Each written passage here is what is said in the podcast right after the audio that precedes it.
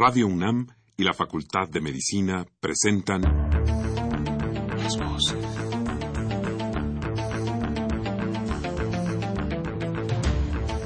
Voces. Las voces. Las voces. Voces. Las voces de la salud. Reflexión y análisis de las ciencias médicas. Acompáñenos.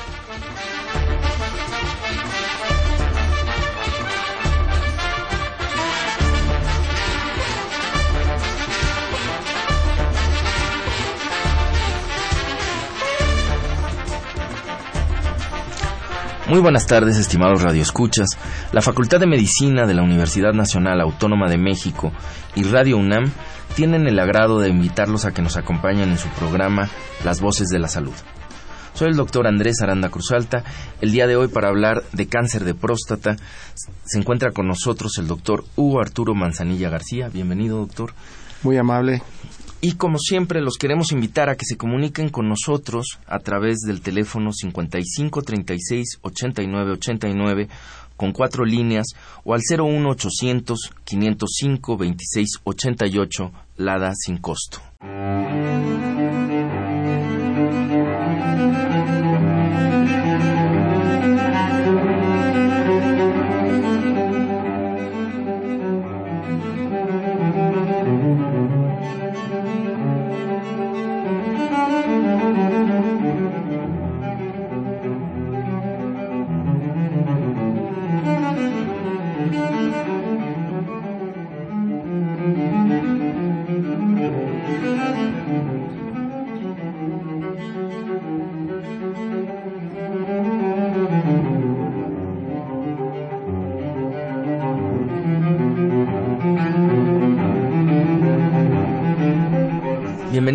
Eh, nuevamente. Les decía que se encuentra con nosotros el doctor Hugo Arturo Manzanilla García. Eh, el doctor Manzanilla es médico cirujano por la Facultad de Medicina de la Universidad Juárez, eh, Autónoma de Tabasco. posteriormente realizó la especialidad en urología en la UNAM y cuenta además en su currículum con una maestría en ciencias de la salud. Actualmente es el jefe de servicios de urología del Hospital General de México y por si alguno en algún momento desea ponerse en contacto con él por algún problema, puede localizarlo a los teléfonos 5584 9000 o 55 64 51 68 teléfonos de su consultorio. Bienvenido, doctor Manzanilla, ¿cómo estás? Muchas gracias, doctor. Muchas gracias. Buenos días a nuestro amable auditorio. Esperemos poder orientarlo sobre este problema tan importante que afecta a tanto hombre a nivel mundial y que es un verdadero problema de salud desde el punto de vista oncológico. Bien, antes de entrar de lleno al programa de, al problema, perdón, de, de la próstata, eh, comentábamos antes del programa, este, que pues valdría la pena orientarnos un poco, orientar a nuestro público un poco, pues de entrada a que entienda o que recuerde este qué es la próstata, dónde está, qué funciones tiene, para qué para qué tenemos próstata los hombres. Exactamente, creo que esto es muy importante, porque luego yo comparo mucho con un anuncio publicitario que había anteriormente de que todos saben cómo alivia, pero pocos saben cómo alivia, ¿no? Entonces, la glándula prostática es eso precisamente. ¿Qué es la próstata? Es una glándula. ¿Dónde se encuentra ubicada la próstata? Está ubicada anatómicamente por debajo de la vejiga y eh, anatómicamente un punto muy importante es que el conducto a través del cual orinamos, que es la uretra, la atraviesa por en medio. Entonces, cualquier eh, problema que surja en la próstata va a tener una repercusión inmediata en el conducto y por lo tanto van a existir alteraciones en el vaciamiento de la vejiga. Esto es muy importante.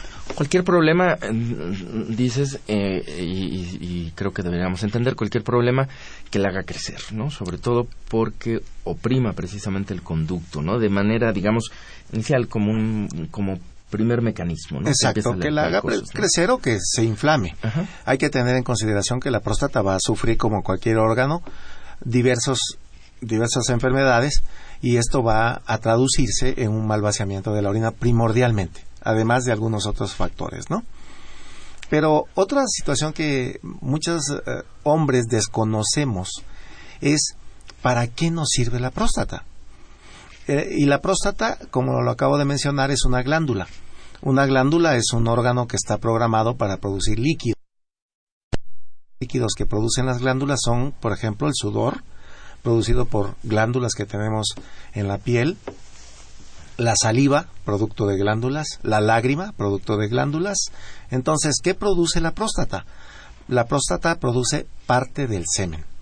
El semen va a estar compuesto por espermatozoides, que son producidos en el testículo, viajan a través de los conductos seminales y se encuentran con otra glándula que es la vesícula seminal, y esta va a producir un azúcar que alimenta a los espermatozoides estos dos conductos forman uno solo y van a desembocar precisamente a nivel de la uretra en la próstata. Y la próstata, cuando estamos eyaculando, también se contrae, se comprime y va a aportar el tercer elemento del semen, que es el líquido prostático. Este líquido prostático es muy importante porque es un líquido compuesto a base de minerales. Tiene calcio, cadmio, zinc, magnesio, manganeso, selenio, y todos estos minerales le van a dar el aspecto al semen lechoso. Por eso se le conoce vulgarmente como leche al semen. Entonces, este líquido es el que mantiene vivos a los espermatozoides fuera del cuerpo, para que vivan el tiempo suficiente para poder viajar, encontrar y fertilizar al óvulo. Entonces, esa es una primaria importantísima función de nuestra próstata. Segunda función, el eh, nuestro cuerpo internamente está regido por una glándula majestuosa, maravillosa, que es la hipófisis. La hipófisis es la maestra, la directora de orquesta de nuestro cuerpo internamente. Se dedica a producir diferentes líquidos y cada líquido que produce la hipófisis en la base del cráneo es una orden de trabajo para otro órgano, entre ellos los testículos los testículos reciben la orden de trabajo de la hipófisis y a cambio producen una hormona que seguramente nuestros radioescuchas ya saben y han escuchado de ella, que es la testosterona. Esta testosterona, toda la testosterona que producen los testículos, va a ser absorbida de cierta forma por la próstata. Quiere decir entonces que la próstata está esperando la producción de testosterona de los testículos maquila la testosterona internamente la próstata y la devuelve ya transformada a la sangre.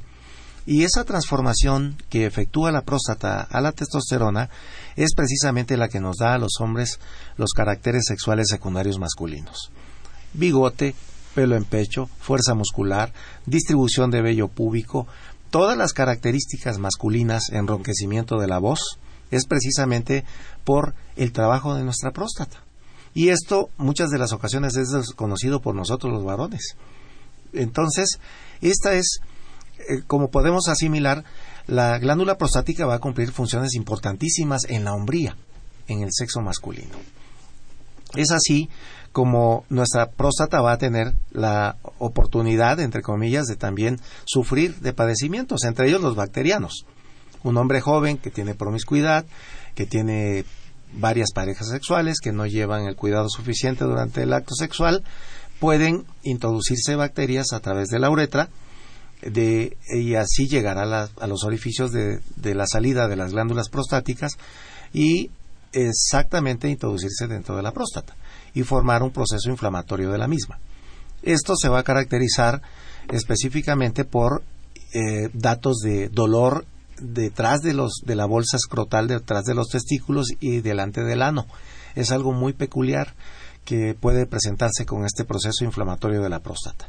El hombre está sentado y no está conforme, si cruza la pierna está peor porque le molesta en esa área anatómica que se llama periné y eh, puede llegar a tener también algún disconfort o alguna alteración de no sensación placentera durante la eyaculación puede existir ardor después de haber eyaculado, puede existir un verdadero dolor a nivel perineal y esto amerita de que sea valorado por algún urólogo. Este es un problema propio de hombres jóvenes. Cuando nosotros adquirimos más edad y hablamos a partir de los 40 años, bueno, nuestra próstata por desafortuna también va a sufrir cambios. ¿Por qué sufre cambios la próstata? Porque nuestro cuerpo, en la medida que tenemos más edad, también va sufriendo cambios hormonales. Y si una función primaria de la próstata es absorber la producción hormonal de los testículos, prácticamente al haber un desbalance en la producción hormonal, la próstata va a sufrir cambios en su estructura anatómica. ¿Cuál es? La parte más interna de la próstata va eh, específicamente a sufrir un desarrollo, un crecimiento. Y como comentamos que la uretra, que es el conducto a través del que orinamos, está precisamente en medio, al desarrollarse la parte de en medio de la glándula prostática, la que sufre las consecuencias es la uretra, el conducto. Y esto va a comenzar a darle problemas al paciente. Estos cambios comienzan a los 40 años. Sin embargo, no es un cambio ni un desarrollo que vaya a sufrirse en meses o en semanas. Esto va con los años. De manera tal que en la medida que se va desarrollando esa parte interna de la próstata, el hombre viene a comenzar a tener síntomas, a pesar de que comenzó a los 40 años, regularmente entre los 55 a 60 años, ya el hombre comienza a tener algunos síntomas por ese apretón que está sufriendo la uretra, por el desarrollo de la, de la próstata. De la próstata. Y esos síntomas, eh, que me parece muy importante porque justamente eh, para entrar al tema has explicado como muy bien la parte de la estructura, eh, sus relaciones anatómicas y, estos cambios, digamos, eh, fisiológicos normales, por lo pronto, eh, quedarían estas condiciones de crecimiento o de hipertrofia prostática. Porque son muy importantes porque todos los síntomas que van a dar después y que además hay que, habrá que distinguirlos de cuándo es cáncer y cuándo no. Ahorita nos explicarás. Pero entonces, esto ya nos va explicando un poco lo que los, médicos llamamos la fisiopatología. ¿no? Exactamente. entonces, estos síntomas, no sé si podrías ahondar un poco precisamente sobre la fisiopatología de estos síntomas prostáticos, mencionarnos cuáles son y, y, un poco estos mecanismos ¿no? que hay detrás. Van, van de la mano con lo que estamos comentando. El desarrollo de esa porción interna de la glándula prostática alrededor de la uretra va a provocar una compresión de la, de la, del conducto por donde orinamos. ¿Cómo se va a manifestar en el hombre esto? Bueno, de repente comienzan a notar una disminución en el calibre y fuerza del chorro urinario, es un primer síntoma, que todo mundo lo atribuye a la edad. Bueno, ya no orino como cuando tenía yo 15 años, ahí voy más o menos con mi chorro urinario. Segundo síntoma, comienzan a pararse a orinar en la noche. Siempre hay pretextos es que yo tomo un vaso de agua antes de acostarme, es que yo tomo mi chocolate en la noche, es que yo tomo mi café. La situación es que de repente esa eh, parada a orinar en la noche, que inicialmente es solamente una, a través del tiempo comienzan a ser dos, después tres, después cuatro, hasta que el hombre prácticamente no puede descansar en la noche. Amanece malhumorado por no conciliar el sueño, por tener eh, un mal vaciamiento de orina. Eh, hay un retardo en el inicio de la micción. El paciente comienza a hacer, eh, a tocarse los genitales para poder hacer ganas de orinar, es lo que comentan, porque no sale el chorro de manera inmediata. Esto aunado al retardo en el inicio de la micción, la disminución en la fuerza y calibre del chorro urinario, va a aumentar el tiempo de vaciado. Entonces, el paciente tiene la sensación de que está orinando mucho. No está orinando mucho, porque está orinando poco con un chorro adelgazado y de poca fuerza. ¿Por qué? Por la compresión que está haciendo la próstata sobre la uretra. Conllevado con esto va a tener goteo al final. Y si no vacía la orina de manera completa, pues lógicamente más pronto se va a llenar la vejiga y le da la sensación de volver a ir al baño. Se conoce como tenesmo vesical, es la sensación de vaciamiento incompleto de la vejiga y se va transformando esta serie de síntomas en algo que le proporciona al paciente una mala calidad de vida. Son los síntomas primordiales que van a ser todos de un origen mecánico por la compresión del crecimiento prostático sobre la uretra. Sin embargo, hay un factor común no hay dolor. Y es precisamente el que no exista dolor, nosotros viviendo en una sociedad donde estamos acostumbrados a relacionar el dolor con enfermedad, si no me duele, pues estoy sano. Y esto hace que el hombre no acuda al urólogo.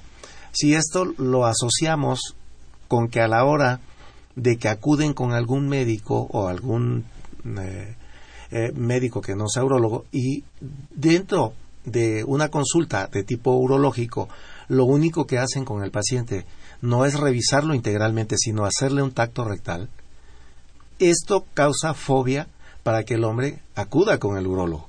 Pues yo no voy a ir a que me metan el dedo. Esa situación que tenemos del machismo mexicano causa mucho retraso en el diagnóstico de problemas prostáticos que podemos en algún momento diagnosticar a tiempo. Y esto se va a complicar un poco más cuando platiquemos de dónde se origina el cáncer. Ahorita eh, hablamos de lo que el, crecimiento, que es la hipertrofia prostática, hiperplasia prostática, perdón, en la cual todo mundo vamos a tener síntomas en la medida que va creciendo y va adquiriendo volumen la zona que se desarrolla. Pero para nuestra desafortuna, el foco neoplásico, hasta en un 80% de las ocasiones, es y aparece en la zona periférica. Entonces, ahí no hay modo que tengamos síntomas. Yo puedo en este momento tener ya un foco de cáncer de próstata y estoy orinando como campeón. Y no tengo ningún síntoma ni tengo dolor de nada. Es ahí en la importancia que tiene el cáncer de próstata, ya hablando específicamente de él, de eh, que a nivel mundial se ha transformado de ser la quinta causa de muerte por cáncer a nivel mundial en la población ha pasado a ser la segunda causa de muerte. O sea, esto es impresionante. En general. Así es. El único que está encima del cáncer de próstata es el cáncer de pulmón, porque lo padecen ambos sexos. Sí. Pero cuando hablamos que solamente se trata de varones quienes lo padecen, esto adquiere mucho más importancia. Y es lo mismo en nuestra República Mexicana. Ahora, ¿Qué es lo que nosotros podemos recomendar a nuestros radioescuchas? Por favor, acudan con su urologo. Una sola ocasión que vayan al año con su urologo no les cuesta mucho y sí les puede salvar la vida. Claro. Ahora bien, bueno, hemos entendido que entonces la próstata está ahí, sirve para muchas otras cosas, además de para dar cáncer, ¿no? En realidad cumple funciones muy importantes tiene cambios, eh, digamos, hasta cierto punto fisiológicos, cambios con la edad, etcétera. Y pues ahora sí, entrando eh, en, en, materia del, del, problema que queríamos hablar hoy, que es hablar propiamente del el cáncer de próstata. ¿Qué es el cáncer de próstata? ¿Cuántos tipos hay? Ya, ya adelantabas algunas cosas, pero... La, el, cáncer prostático... Platícanos un poco sobre Regularmente va teniendo en consideración siendo la próstata una glándula, el cáncer de próstata en el 99% de las ocasiones va a ser de origen glandular, en una célula epitelial secretora, que es donde se desarrolla. ¿Por qué se desarrolla? Hay factores que eh, se mm, van a influir en el desarrollo del cáncer de próstata. Uno, la raza. El cáncer de próstata es un cáncer que tiene preferencia por la raza afroamericana.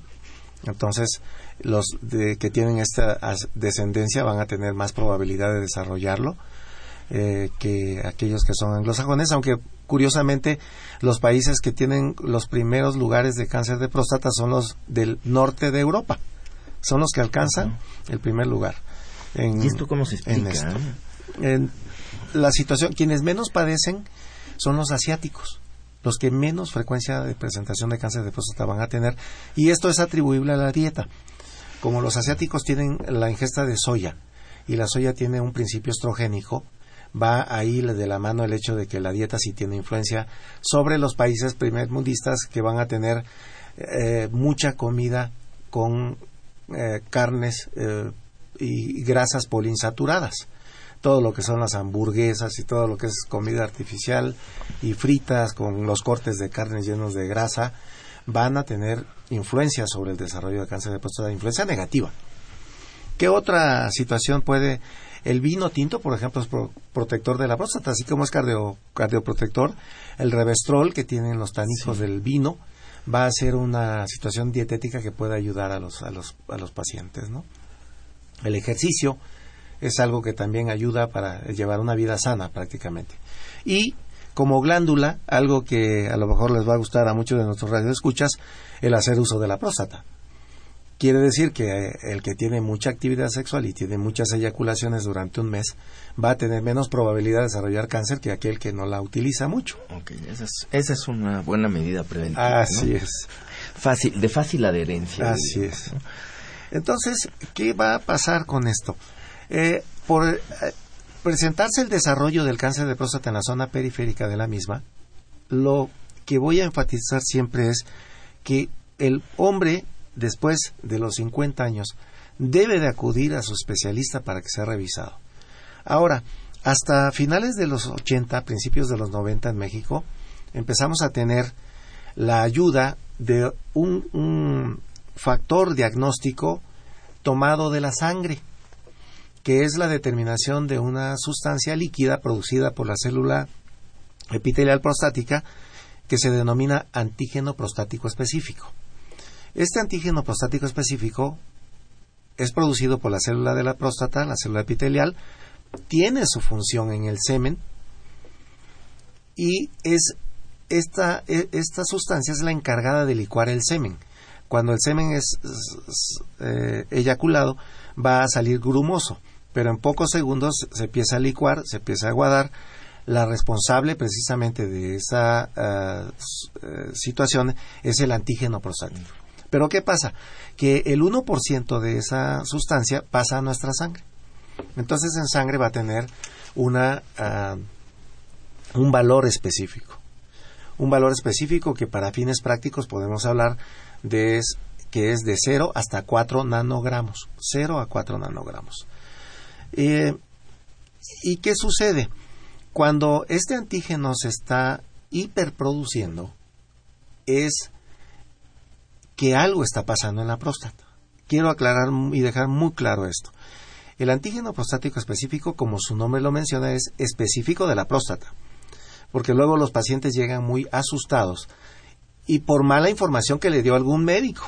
Es importante que a veces la población médica eh, de médicos generales no van a tener la información apropiada y cuando ven un antígeno por arriba de 4 le aseguran al paciente que tiene un foco de cáncer y el paciente entra en crisis de nervios porque no sabe qué hacer y no es específico de cáncer. El antígeno es específico de la próstata.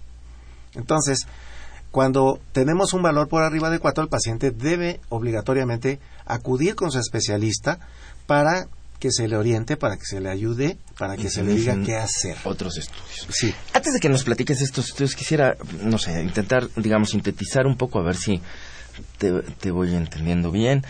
Eh, es decir, dado que el crecimiento de los principales focos, digamos, de crecimiento de cáncer prostático se dan, como dices tú, hacia la periferia, entonces se entiende que no constriñen ¿no? El, el, conducto y por lo tanto toda esta fisiopatología eh, que nos explicabas eh, en términos mecánicos de, de, los crecimientos benignos de la próstata, pues no siempre son los síntomas eh, iniciales que vamos a encontrar en el caso del cáncer, ¿no? Este, lamentablemente porque pues esto también permite que, que pues silenciosamente vaya creciendo y eh, cuando se ha detectado pues pueda ser demasiado tarde. Nos adelantabas también eh, que afortunadamente, no ya desde hace algunas décadas, pues uno de los estudios, porque qué hacer para ver ese cáncer que es muy pequeñito y demás en una glándula que está además interna, oculta, etcétera, eh, y si bien existen pruebas clínicas como puede ser el tacto rectal, eh, puede, no siempre, pues depende de la preparación de quien lo hace, ¿no? De la sensibilidad y de la posibilidad de que encuentre o no ese crecimiento y el tamaño que tenga el cáncer en el momento en que lo encuentre. Y nos adelantamos finalmente que existen o que se han desarrollado estas pruebas, eh, o sea, la medición de este antígeno prostático específico, ¿no? Que se puede hacer, pues prácticamente hoy en día en muchos laboratorios, en cualquier lado, y que cuando hay un aumento, creo que muy importante, señalabas, no es específico de que sea cáncer, pero sí nos indica la necesidad de que se inicie el estudio por un especialista, como es tu caso, un estudio sobre el paciente para descartar o para diagnosticar o, no, ¿no? Si es, para saber si se trata o no.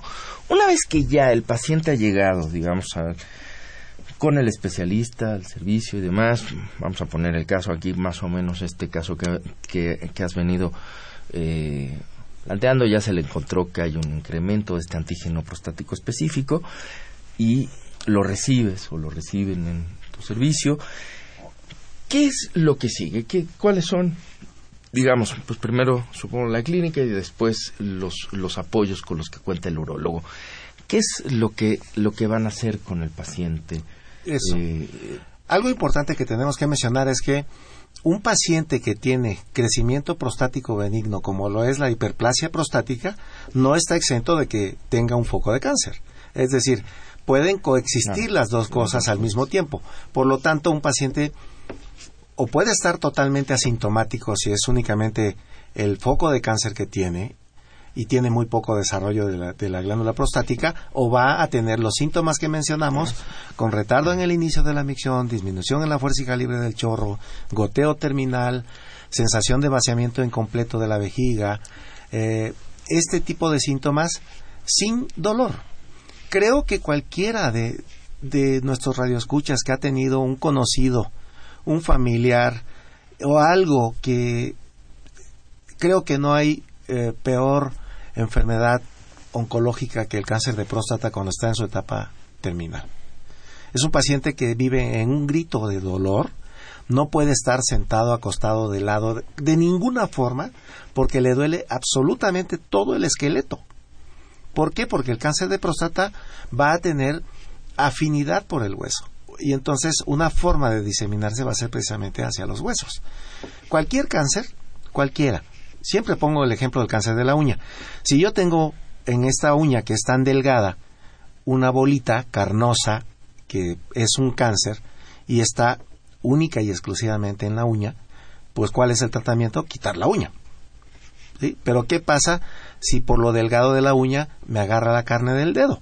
A pesar de que yo quite la uña, voy a tener el cáncer en mi cuerpo. Y más, entonces cualquier cáncer se va a diseminar, se va a expandir. Primero por contigüidad. Es decir, la célula cancerosa se va dividiendo de una forma totalmente anormal del ritmo de división que tienen las otras células de nuestro cuerpo. Ese es el cáncer, por eso lo que sentimos y vemos es una bola, porque esas células tienen un poder de división increíble y el resultado final es una masa. Dos, al estarse dividiendo con tanta ansiedad las células cancerosas, necesitan alimento. ¿Cómo se allegan de alimento una célula cancerosa? A través de la sangre. Y ellas mismas empiezan a construir sus vasos sanguíneos a través del cual se allegan de sangre. Y resulta que una célula cancerosa puede colarse dentro de un vaso sanguíneo que ellas mismas están eh, construyendo ya una vez que están y se va hacia otro órgano, va circulando por nuestra sangre hasta que se implanta en algún otro órgano. Específicamente en el cáncer prostático, ese órgano son los huesos. lo, principal, el primer, no, no es el único, pero primordialmente se van a los huesos. También, como sabemos, nosotros tenemos, paralelamente a los vasos sanguíneos, tenemos vasos linfáticos, que van a drenar a ciertos grupos de ganglios en nuestro cuerpo. Y esa es la tercera forma en que se disemina un cáncer. Primero por contigüidad, segundo por vía sanguínea, tercero por vía linfática. Y llegan a los ganglios. Entonces, si un paciente llega con nosotros eh, con síntomas, eh, tiene una alteración del antígeno prostático, pues ya tenemos de entrada, ese paciente lo estamos recibiendo con un primer criterio alterado, el de laboratorio. Si nosotros recibimos al paciente únicamente con síntomas o sin síntomas y llega únicamente a checarse, aplicamos el criterio clínico, que incluye una revisión física completa con el tacto rectal incluido. Lo enfatizo porque no es infrecuente que lleguen los pacientes al consultorio y a la hora que le digo le voy a revisar, que incluye peso, talla, presión arterial, revisión de cabeza, tórax, abdomen, hasta llegar al tacto rectal, con revisión de genitales. No es infrecuente que los pacientes cuando les digo los voy a revisar, se paren enfrente del escritorio y se doblen queriéndose bajar el pantalón. Lo único que están traduciendo es a lo que lo tienen mal acostumbrados los médicos que no son especialistas. El médico especialista estamos acostumbrados a hacer una revisión integral, completa, porque si no es una verdadera violación que el paciente eh, sufra única y exclusivamente un tacto rectal. ¿Qué vamos a encontrar en el tacto rectal? Eh, es muy fácil. Si nosotros nos tocamos eh, la punta de la nariz, es la, la sensación de un crecimiento prostático de tipo benigno. Sin embargo, si nos tocamos la parte de atrás de la oreja, prácticamente vamos a sentir algo muy duro. Esa es la consistencia de algo parecido a un cáncer. Entonces, ese es un criterio que nosotros recogemos durante la consulta. Segundo, si ese paciente no lleva antígeno, mandamos el segundo criterio diagnóstico, que es el antígeno. Si está arriba de lo normal, arriba de 4, bueno, pues ya tenemos dos cosas alteradas, ¿no? El tacto con una consistencia dura y el antígeno arriba de 4. Y un tercer elemento o un tercer criterio diagnóstico es la imagen. Por fortuna, los eh, equipos de ultrasonido han mejorado muchísimo y hoy contamos con máquinas de ultrasonido ideales que dan lo íntimo de la glándula prostática y tenemos que mandarle a hacer al paciente un ultrasonido transrectal de próstata. ¿Y por qué lo hago con tanto énfasis? Porque la gran mayoría de los pacientes van a decirle al especie, no, mire, pero nada más, ni me meta el dedo ni me mande nada que me vayan a meter por el recto. Si nosotros cometemos el error de seguir las indicaciones del paciente, ya estamos cometiendo una falsedad. O sea, tenemos que hacer comprender al paciente, sutilmente por supuesto, de que nosotros necesitamos una imagen que nos sirva para diagnosticar. Si él va a gastar en un estudio de imagen, pues tiene que ser algo que nos sirva, no algo que no nos, nos deje a medias. Y entonces, ¿qué encontramos en un ultrasonido? Hay muy fácil, si hablamos que 80% está en la zona periférica, pues tenemos que poner los ojos en la zona periférica de la próstata. ¿Y de qué forma la vamos a ver? Una zona que regularmente es hipoecoica. Irregular, los cánceres no son bolitas, no son redonditos, no tienen cápsula, sino son totalmente irregulares y van a formar esas imágenes como si fuera una flama hipoecoica totalmente. Eso quiere decir en una escala de grises más negrito que el gris, un poquito más hacia lo negro que el gris. Eso es lo que llamamos una imagen hipoecoica.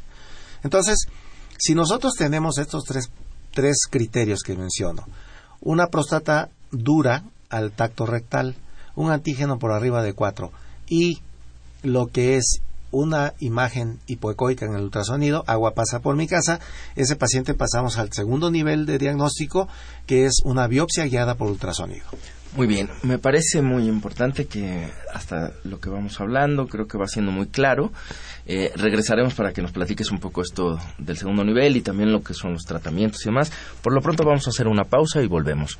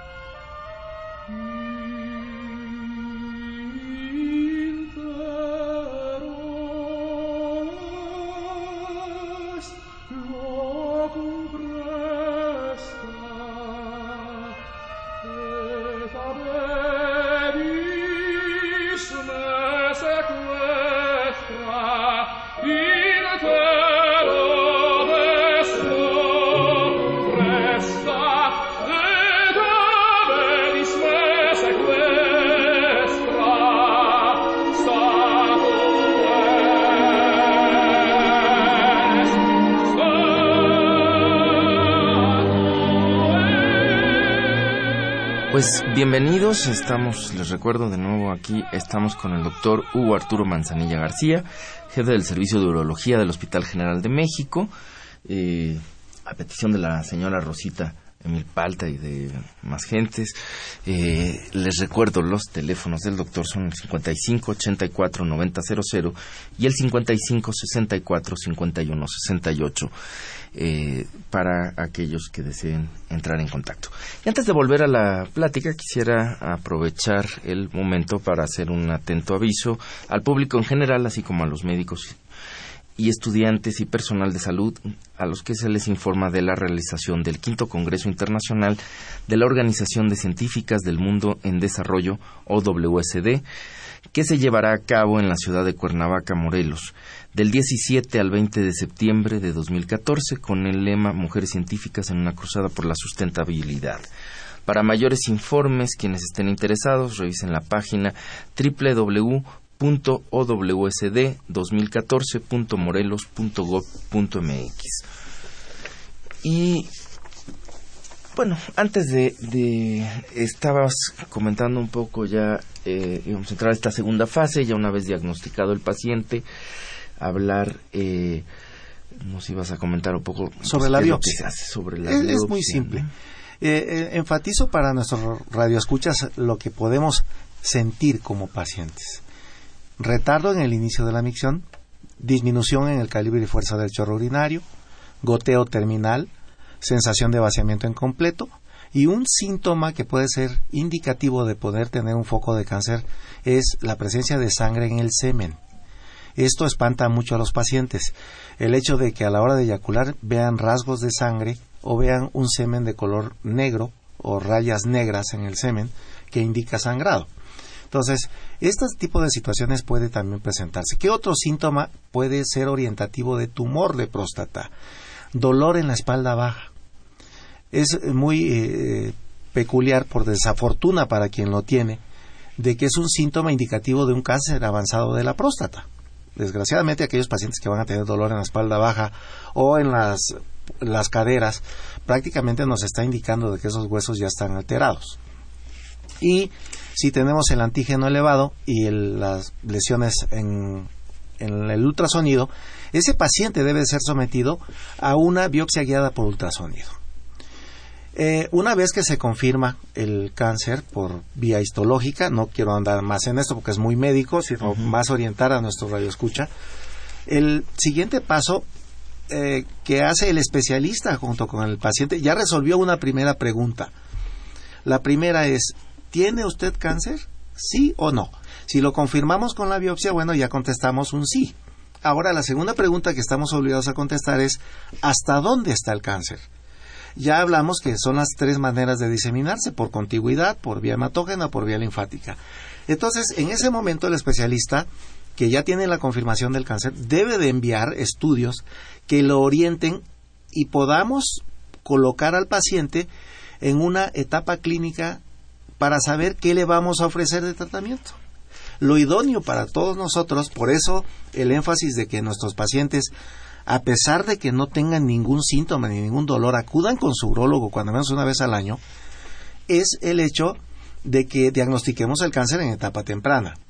Lógicamente nunca vamos a tener la oportunidad los especialistas si los pacientes no acuden con nosotros, ¿no?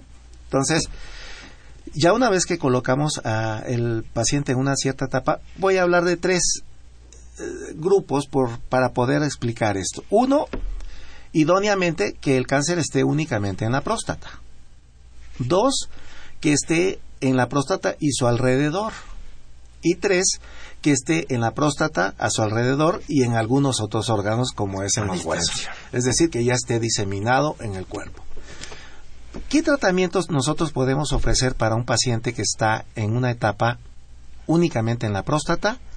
Lo que hasta el momento podemos ofrecer, seguirá siendo el tratamiento estándar, es quitar la próstata completa con el cáncer. Que no es lo mismo que eh, luego en la población masculina hay mucha confusión con respecto cuando le dicen te voy a operar de la próstata, ellos creen que se le quitó la próstata de manera completa y no es así. Se le hizo una cirugía desobstructiva por una hiperplasia prostática. Esto es otra cosa totalmente distinta. La única forma que nosotros podemos ofrecer quitar la próstata de manera completa es cuando tenemos el diagnóstico de un tumor únicamente dentro de ella. No está a su alrededor. Entonces seguirá siendo la, la cirugía el tratamiento estándar. Hoy por hoy, por fortuna, la cirugía se puede hacer por vía abierta, por vía laparoscópica, con robots. Ya tenemos robot en México. Entonces, esto es importantísimo que nuestros radioescuchas lo sepan. Etapa localizada igual a cirugía completa. Etapa 2, en próstata y a su alrededor. En este momento que nosotros sabemos que tiene datos de cáncer a su alrededor, puede ser en los ganglios, alrededor de la próstata, en ese momento deja de ser la cirugía el tratamiento estándar, porque mal haría yo con ofrecerle a un paciente quitarle la próstata si sé que queda en los ganglios. Es decir, no lo estoy ayudando. Simplemente estoy cobrándole por, por quitarle la próstata, pero sé que en el fondo no lo estoy ayudando. El paciente va a seguir con su cáncer y puede morir por el cáncer. Y tres, eh, ah, ¿qué ofrecer en esta etapa?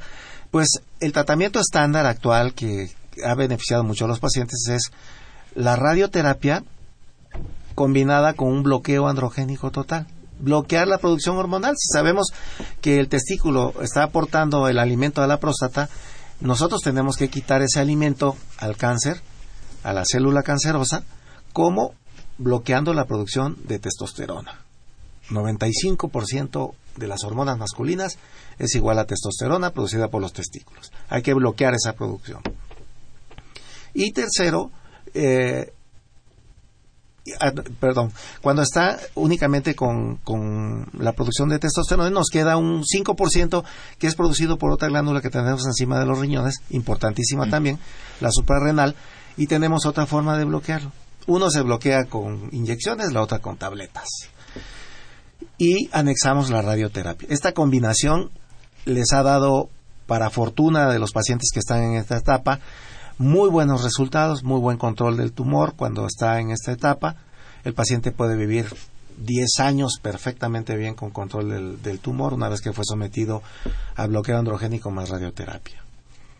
Y tres, cuando ya el tumor, por desafortuna, está diseminado.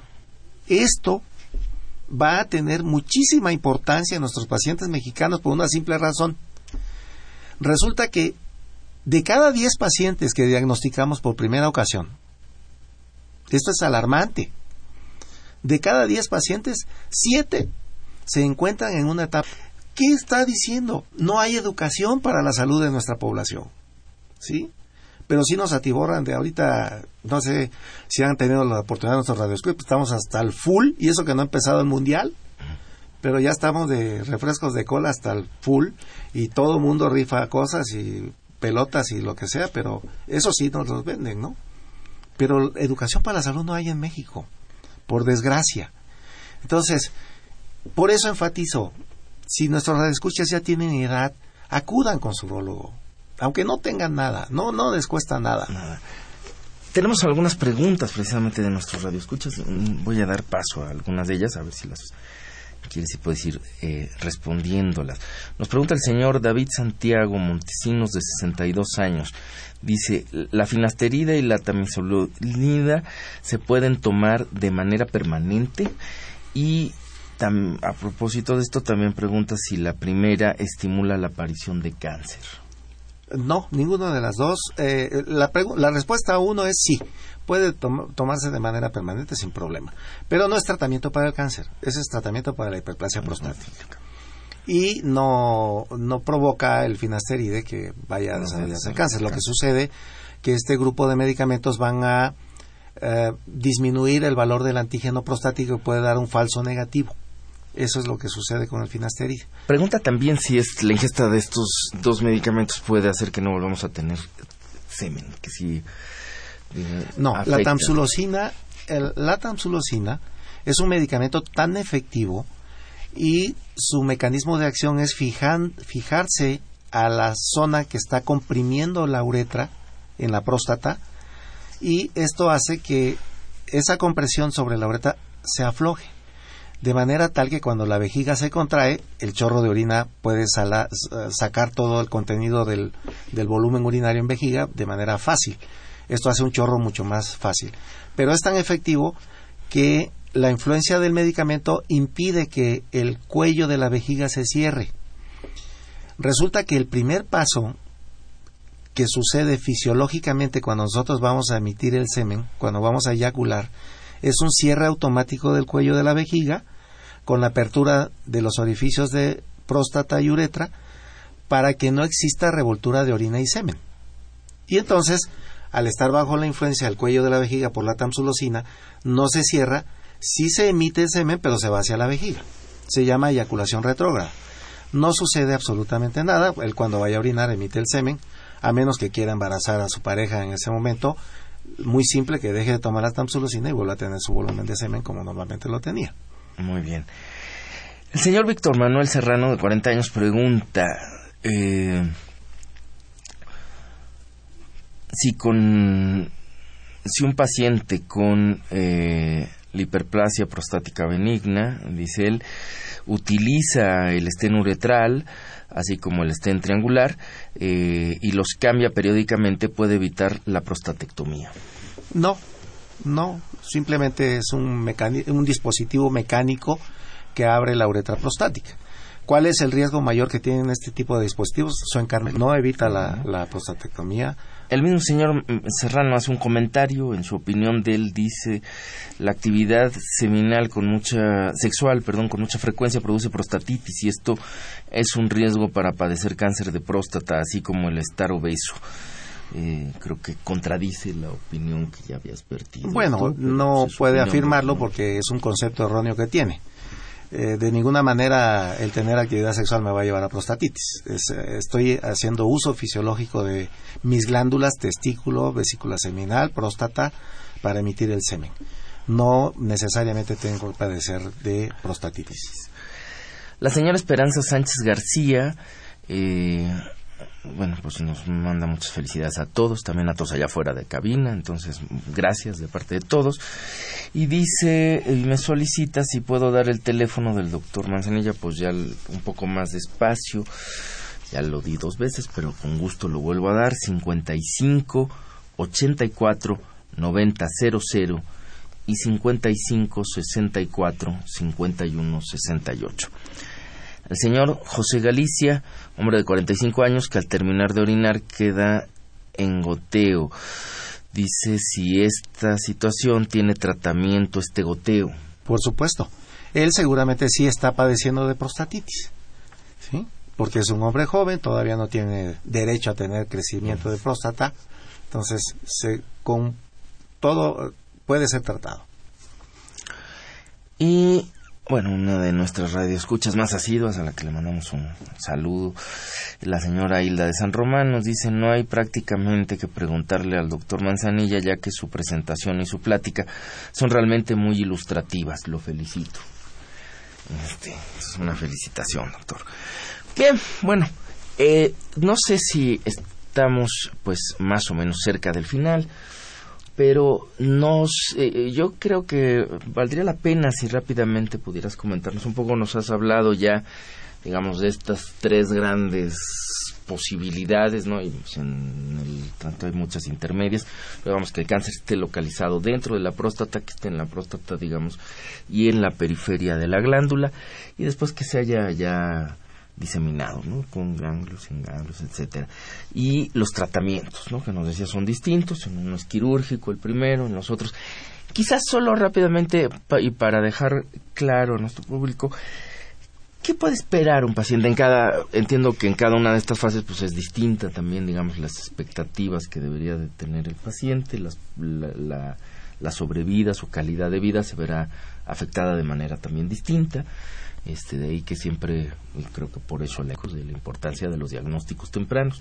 Entonces, no sé si con tu experiencia podrías darnos así rápidamente un panorama. ¿Cómo les va a los pacientes? ¿Qué pueden esperar? ¿En qué fases? Este, ¿Cómo les va con los tratamientos en el, día de hoy? Si algo podemos dejar en, para que nuestros radioescuchas reflexionen, que piensen en este problema. Que piensen, el cáncer de próstata es un verdadero problema de salud a nivel mundial, como lo expresamos es algo que sigue riéndose de nosotros, los médicos, a pesar de todos los avances que tenemos en medicina.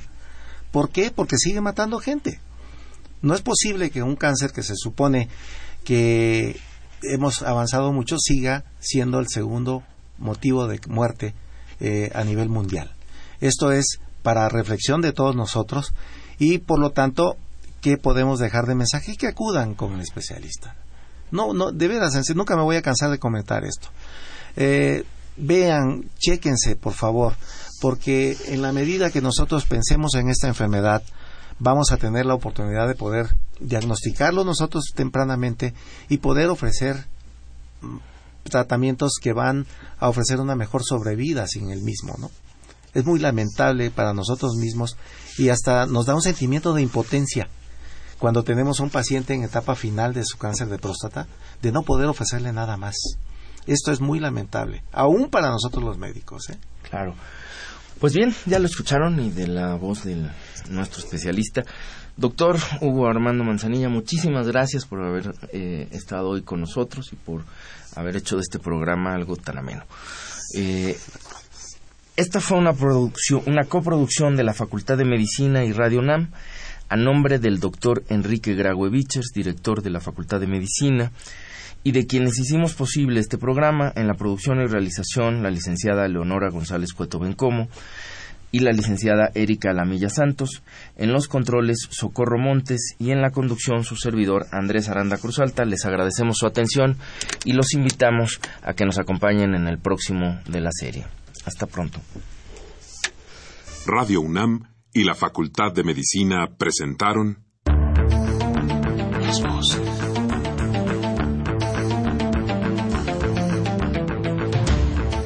Voces. Las voces. Las voces. Voces. Las voces de la salud. Reflexión y análisis de las ciencias médicas.